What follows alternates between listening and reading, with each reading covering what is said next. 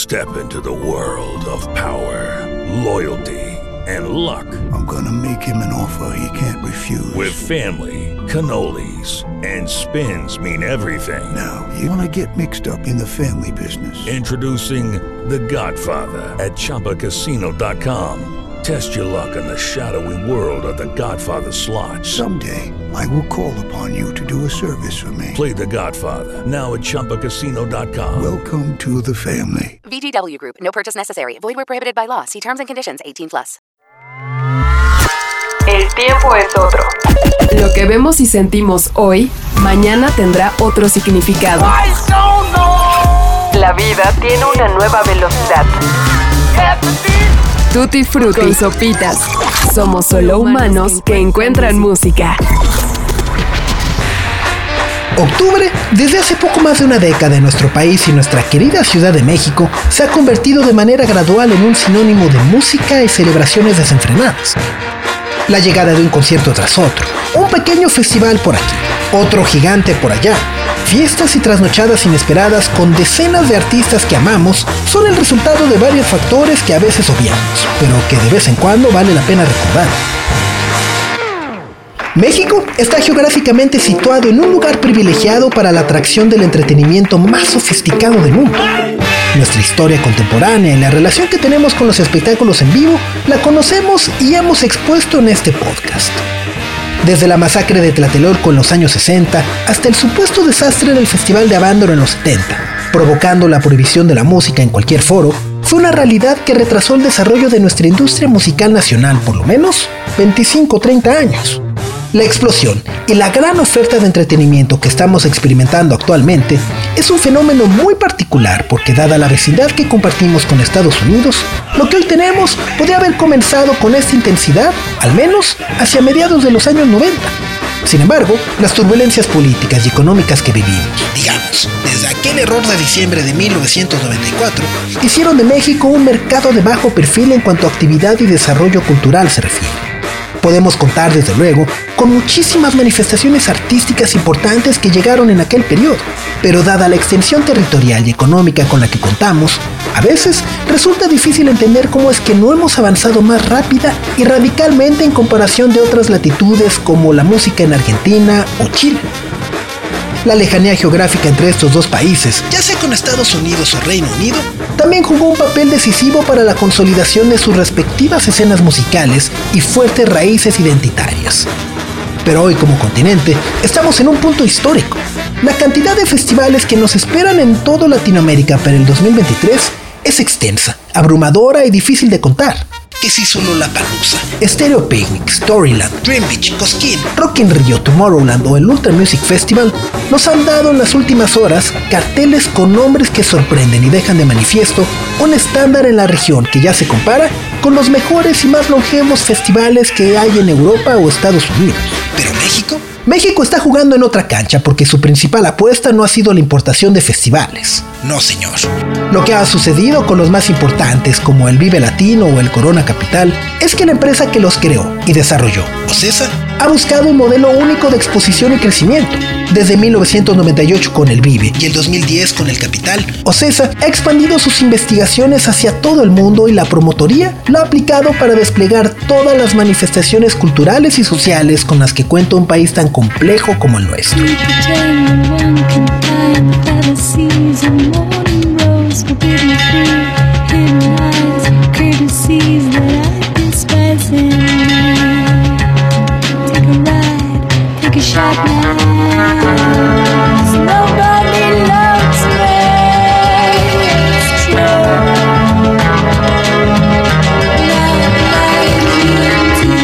Hablamos del Vive Latino, del Corona Capital como sus festivales más visibles y reconocibles en todo el mundo. Pero en los últimos 15 años la música y sus distintos géneros han llegado a través de tantos nombres que nos sería muy fácil olvidarlos. Comenzamos con el Vive Latino, continuamos con el Corona Capital, pero en esa escala entre los blancos y negros contamos también con el Ceremonia, Machaca, Pal Norte, Trópico, Vaivén, Coordenada, Live Out, Pulso, Flow, el EDC, Cosquín y decenas de esfuerzos valiosísimos que han sido precursores como el Manifest, el MX Beat o el Motorrocker. Sin ellos, no podrían estar sucediendo conglomerados independientes como lo son Normal o Hipnosis. Y eso solo hemos mencionado algo de lo que ha ocurrido en este siglo. Pero bueno, a lo que queremos llegar por ahora es un entendimiento general del por qué estamos viendo lo que estamos viendo. El tamaño que hoy tienen los festivales se tiene que entender en un contexto social e incluso político que nos puede dar flojera analizar o siquiera concientizar. OCESA genera una derrama económica y el impacto social que mueve mercados y bolsas de valores a nivel mundial. Hasta antes de la pandemia, en el 2019, dicha empresa promovía más de 3.000 espectáculos por año para alcanzar a casi 6 millones de asistentes. Ante estos números, la promotora más grande de espectáculos en Estados Unidos, Live Nation, decidió poner sobre la mesa una la nota para adquirir el 51% de las acciones de la Organización Mexicana de Entretenimiento, que en julio del 2021 ya era la tercera promotora de entretenimiento en vivo más grande del mundo. Esta operación, de manera unánime, fue aprobada por el Pleno del Instituto Federal de Telecomunicaciones, pero entonces llegó el 2020 con su pandemia. Live Nation, ante la caída súbita por la cancelación de los conciertos en vivo, decidió poner en pausa la transacción por considerarla riesgosa. Y todo quedó en un simple veremos. Sin embargo, una vez que se levantaron las restricciones y la maquinaria de conciertos comenzó a regresar a la normalidad, la oferta se reactivó y se llegó a un acuerdo de compra por un precio superior a los 8 mil millones de pesos.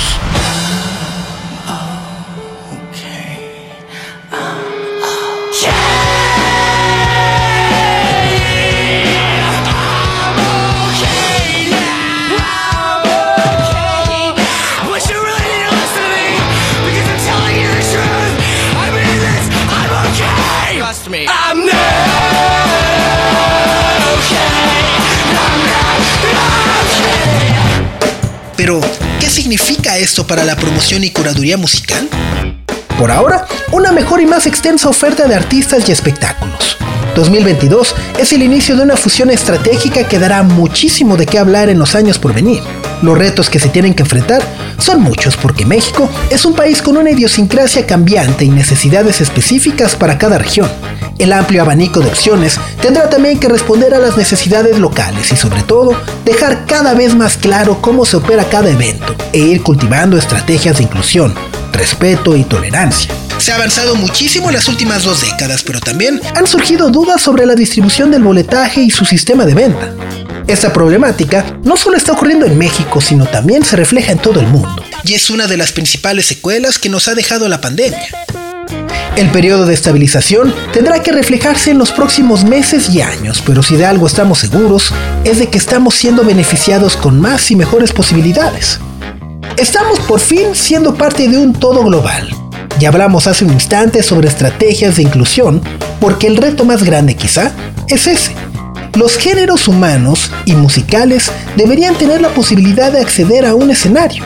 Los foros chicos y medianos deseablemente volverán a multiplicarse y ser punto de encuentro para la experimentación y renacimiento de mucha más y nueva música. Plataformas de streaming, radios locales, medios impresos, digitales y desde luego empresas promotoras de espectáculos tienen una misión importante para el resto de la década. Mover e intercambiar música. El comienzo puede ser el Corona Capital más grande de la historia. El Vive Latino, el Ceremonia o todos los esfuerzos independientes que desde ahora existen o están comenzando a gestarse. Los primeros y ya consolidados han hecho una misma promesa de grandeza para sus próximas ediciones. Nosotros, desde esta tribuna de amor por la música, queremos acompañarles y ser parte. Ayudarles a entender por qué están sucediendo las cosas así y por qué la música en vivo se comporta como un monstruo de mil cabezas que nos jala y sencillamente nosotros no queremos que nunca nos suelte. Por cierto, ya viene Liam. How many special people change? How many lives are living strange? Where we ill while we were getting high. Slowly walking down the hall, faster than a cannonball. Where we ill while we were getting high.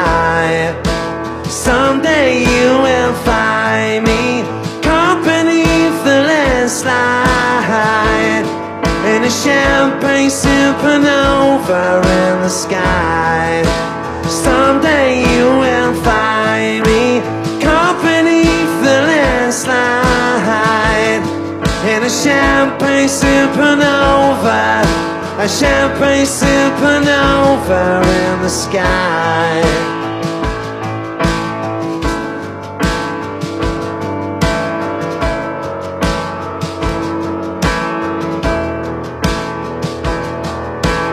Wake up the dawn and ask her why. Dream a dream, she never dies. Wipe that tear away now from your eye.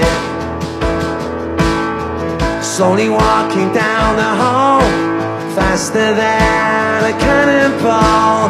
Where were you while we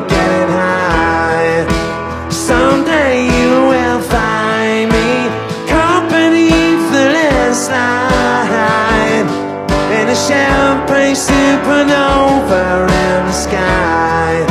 Someday you will find me beneath the landslide in a champagne supernova, a champagne supernova. Cause people believe that they're gonna get away for this and that.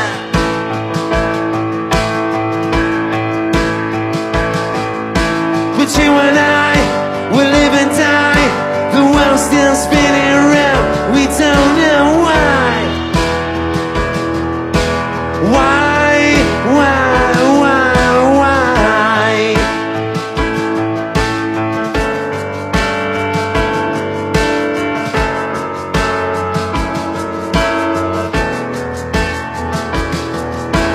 How many special people change?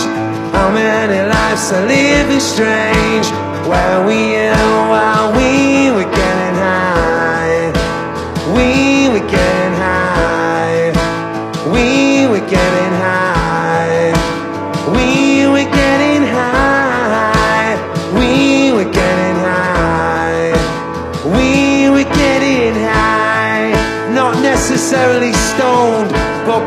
beautiful. Thank you, good night, happy Christmas.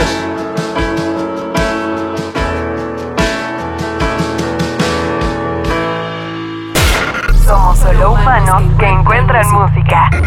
Tutti Frutti. Estamos a poco más de un mes de que dos eventos que siempre nos vuelan la cabeza estén de regreso.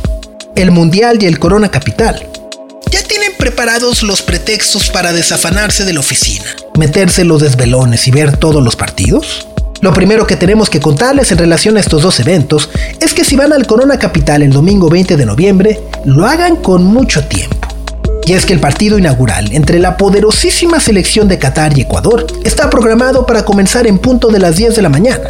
Dicho lo anterior, y como no nos queremos clavar por ahora con las posibilidades de México, los goles que nos meterá Lionel Messi, hablaremos de lo que más nos emociona y recomendamos ver en esta edición del Corona Capital 2022.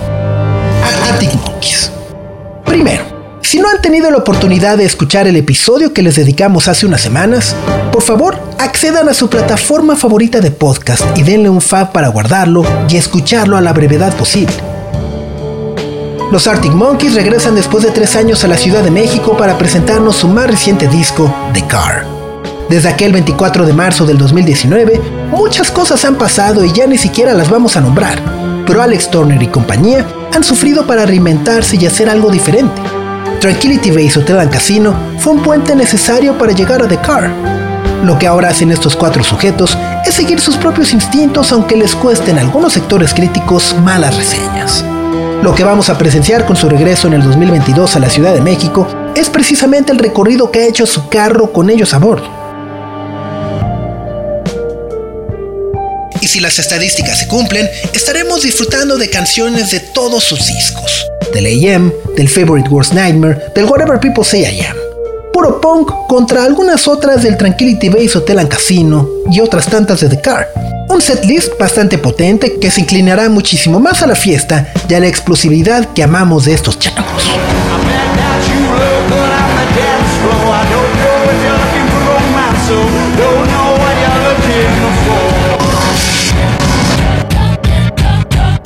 Run the Jewels.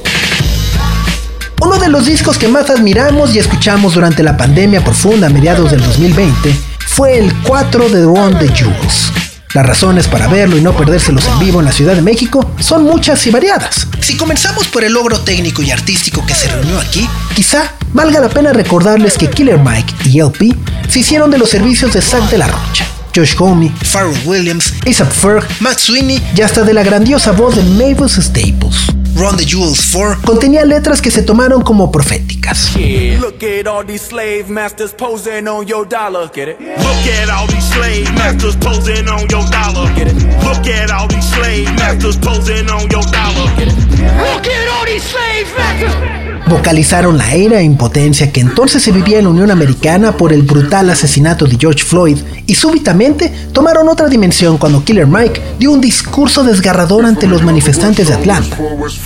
Evocó la fuerza negra y el poderío de Mohamed Ali, tanto dentro como fuera del ring, y fue un paliativo que resultó sumamente apropiado dada la creciente fuerza de los disturbios que estaban estallando a lo largo de aquel país. La música incendió las conciencias y fue el soundtrack de las tristezas que eran acompañadas muy de cerca por ese enemigo, las patrullas policíacas. El acto que veremos en el Corona Capital es también un acto social que cambió un poco, solo un poco, a la sociedad estadounidense. Ganchos hipnóticos que hablan sobre el racismo sistémico y que tristemente nosotros como mexicanos no estamos tan lejos de esas problemáticas. Este es uno de los actos que más podrían incendiar nuestra conciencia. Se compra colchones, refrigeradores, Vic. estufas, lavadoras, microondas o algo de fierro viejo que vendan. Desde hace varios años con su debut en México en el Festival Normal y posteriormente en una fecha en solitario en el foro Indie Rocks, este proyecto liderado por Geoff Barrow de Portishead, acompañado por Will Young y Billy Fuller que es ni más ni menos que bajista de Robert Plant, ha desarrollado una historia de amor con el público mexicano muy particular. Probablemente tenga que ver con el hecho de que Barrow es además la cabeza y genio detrás de Portishead. Pero lo que sí es cierto es que desde el nacimiento de la banda en el 2009, Jeff Barrow ha sido un defensor incansable de la autonomía y reconocimiento que por sí mismo merece Big, muchísimo más allá de Beth Gibbons o de Adrian Otley.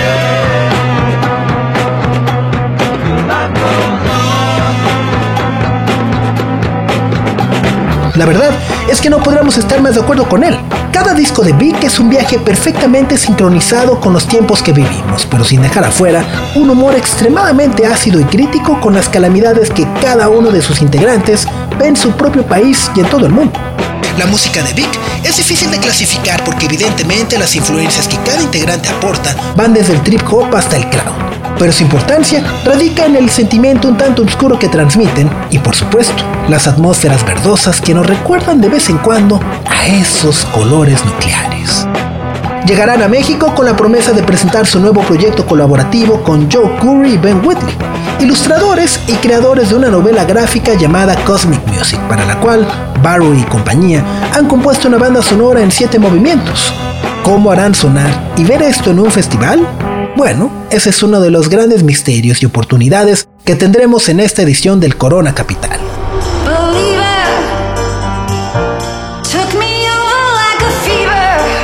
Yeah, yeah, yes.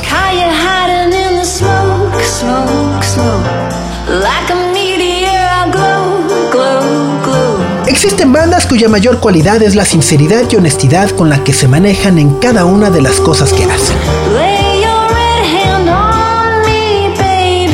Karen O, Nick Siener y Brian Chase no tuvieron nada que decirnos durante nueve años, al menos bajo el nombre de los Yeah Yeahs. Simplemente no la forzaron, no sacaron absolutamente nada. Los flecos, lentejuelas y gritos de batalla quedaron guardados para que ellos mismos abrazaran la madurez y una nueva vida. Cool It Down, su nuevo disco, ya no es una fiebre ni un grito desesperado por atención. El dance rock eléctrico se transformó en música electrónica y profunda, sin olvidar los idealismos que hemos perseguido todos desde que los conocimos hace 20 años. Sí, 20 años. Ahora, Karen O canta casi suspirando y parece haber dejado atrás el indie extrovertido y desordenado. Maps podríamos rastrearla como la semilla de una idea que hoy vemos con toda claridad. Los sentimientos se transforman y lo que queda grabado en los discos, en este caso Fever to Tell, Show Your Bones, It's Blitz y Mosquito, son retratos fieles de épocas y ansiedades pasadas. Los Yeas ahora cantan en modo resiliente para poner en el centro los miedos que debemos enfrentar como un conjunto. El cambio climático aparece en lo que escuchamos de fondo Speeding of the Edge of the World. Según las propias palabras de Karen O, ahora lo que al menos ella busca es desafiar a las ruinas y transmitirle a su hijo la idea de que no todo está perdido. Cool It Down trata precisamente de eso, de que empecemos a creer que casi todo puede revertirse, porque hemos sobrevivido a guerras, a caos políticos, una pandemia, crisis financieras y hasta el terrorismo de las redes sociales por no parecernos a alguien o pertenecer a algo.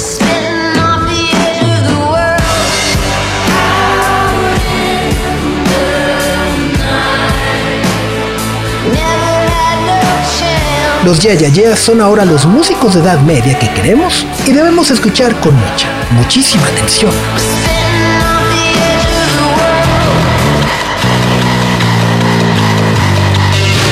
Kim Gordon. Cuando se está en una de las bandas más importantes e influyentes de la música hecha en los 90 y de repente toda esa construcción artística se desvanece, ¿qué se hace? ¿Hacia dónde se va? Kim Gordon ha caminado hacia adelante y a pasos lentos.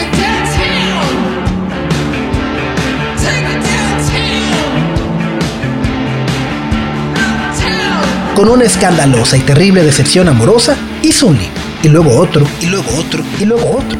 Evidentemente no todos hablando de un corazón roto, sino más bien de los distintos ángulos que le ha tocado experimentar dentro de ese mundo tan manoseado y oxidado que le llaman rock. En su más reciente entrega, This Woman's Work y Season Music, Kim Gordon se aventura a editar y a curar junto a Shanit Gleason varios ensayos que describen y analizan la contribución de las mujeres a la música, un ejercicio que debería ser imitado y replicado cientos de veces, porque primero, existen y han existido mujeres extraordinarias en la música que corren el peligro de ser olvidadas. Y segundo, porque desde estas hermosas contribuciones a la literatura musical, y antes con Sonic Youth, Kim Gordon ha buscado establecer una forma de arte que puede subsistir sin la intervención de un solo hombre. La distorsión, la violencia sónica, el sudor y las letras duras, comúnmente asociadas al trabajo y musicalidad de los hombres, son las mejores ideas que Kim Gordon expone y ahora, con su primer álbum solista que presentará por primera vez en la Ciudad de México, sencillamente la hacen un acto imperdible. La elegancia y presencia de esta mujer sobre un escenario es algo que simplemente no se pueden perder.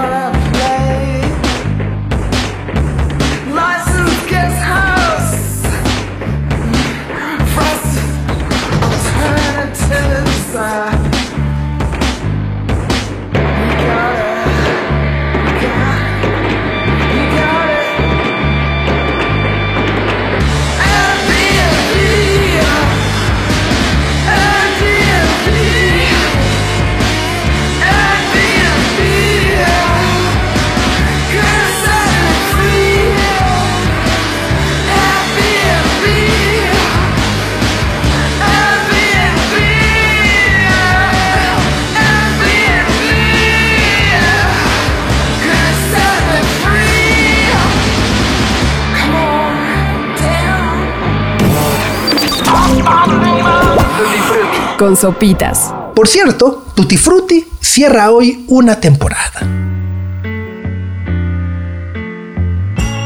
El guion de este episodio estuvo a cargo de José Antonio Martínez con el diseño de audio de Carlos el Santo Domínguez. Las voces fueron de Jimena Macías, Carlos el Santo Domínguez y Sopitas. Y por favor, no se aflijan, que pronto regresaremos con nuestro tradicional episodio que recopila lo mejor del año. Mientras tanto, les invitamos a recorrer el catálogo de Tutti Frutti y disfrutar de algún episodio que se les haya olvidado.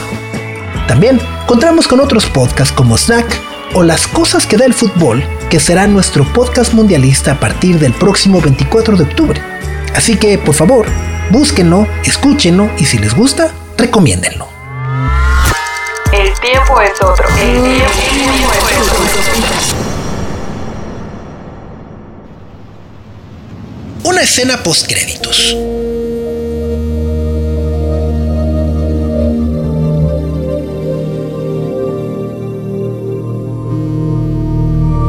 En 1960, Leonard Cohen se mudó de Montreal a Hydra, una pacífica isla griega en la que viviría de manera intermitente durante los siguientes siete años, donde escribió una gran colección de poesía y dos novelas.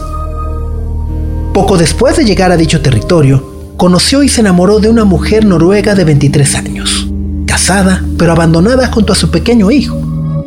Marianne Hillen se convirtió en la musa de Leonard Cohen e inspiró decenas de letras en su obra. Tal vez So Long Marianne sea la más visible por citar un ejemplo. La vida, con todas las vueltas que tiene, los separó y para 1970 cada uno había tomado su propio camino. Décadas más tarde, en el 2016, Leonard Cohen, al enterarse que la vida de Marianne lentamente se apagaba, decidió escribirle una carta de despedida. Querida Marianne, ha llegado el momento en el que somos realmente tan viejos y nuestros cuerpos están desmoronando, que creo que te seguiré muy pronto. Quiero que sepas que estoy tan cerca de ti que si extiendes tu mano, podrías alcanzar la mía. Sabes que siempre te he amado por tu belleza y tu sabiduría, pero no necesito decir nada más porque tú lo sabes todo. Pero ahora, solo quiero desearte un muy buen viaje. Adiós querida amiga. Amor infinito. Nos vemos en el camino. Pronto llegó una respuesta. Solo unos meses después de la muerte de Marianne, Leonard Cohen también falleció. Querido Leonard, Mary Ann se durmió lentamente fuera de esta vida la tarde de ayer, totalmente en paz y rodeada de sus amigos más cercanos. Tu carta llegó cuando aún podía hablar y reír con plena conciencia. Cuando se la leímos en voz alta, sonrió como solo Mary Ann podía hacerlo. Levantó la mano cuando mencionaste que estabas justo detrás, lo suficientemente cerca como para alcanzarla. Le dio una profunda tranquilidad saber que conocía su condición y tu bendición para el viaje le dio fuerza extra.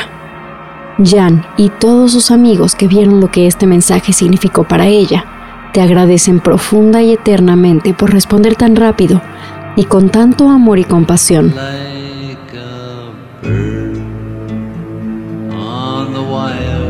En sus últimos minutos, sostuve su mano y tarareé Bird on a Wire mientras ella respiraba muy suavemente.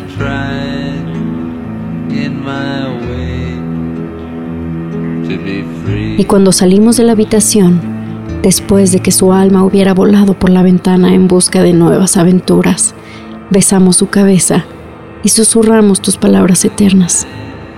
Hasta luego, Marianne. Come over to the window, my little darling. I'd like to try to read your palm. I used to think I was some kind of gypsy boy.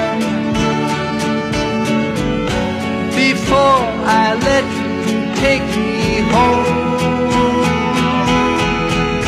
Now so long, Marianne. It's time light and cry and cry and laugh about it all again.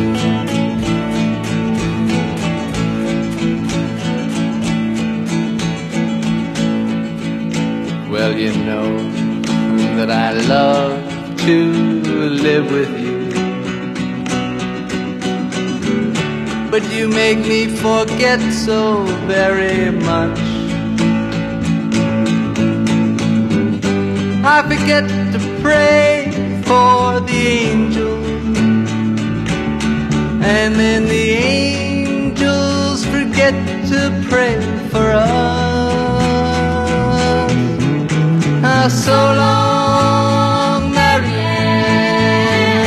It's time that we began to laugh and cry and cry and laugh about it all again.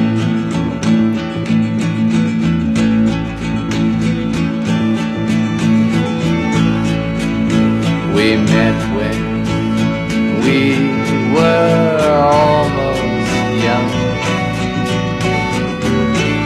Deep in the green lilac park. You held me like I was a crucifix. As we kneeled through the dark.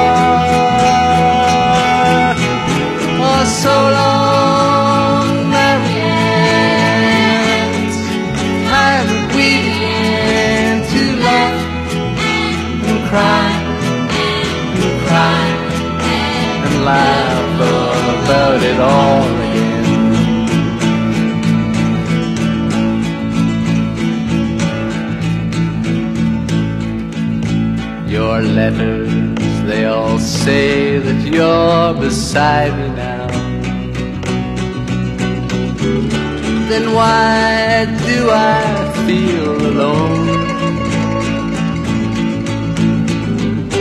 I'm standing on a ledge and your fine spider web is fastening my ankle to a stone. Now, so long, we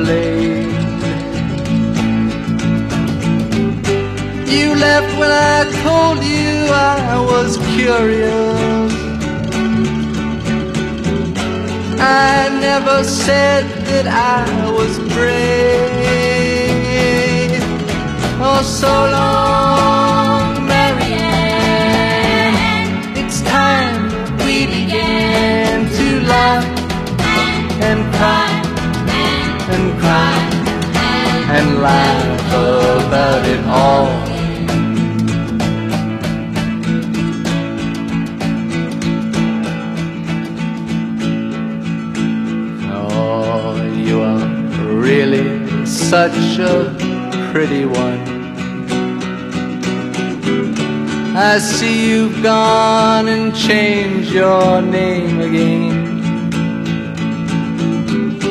And just when I climb this whole mountainside to wash my eyelids in the rain, oh, so long.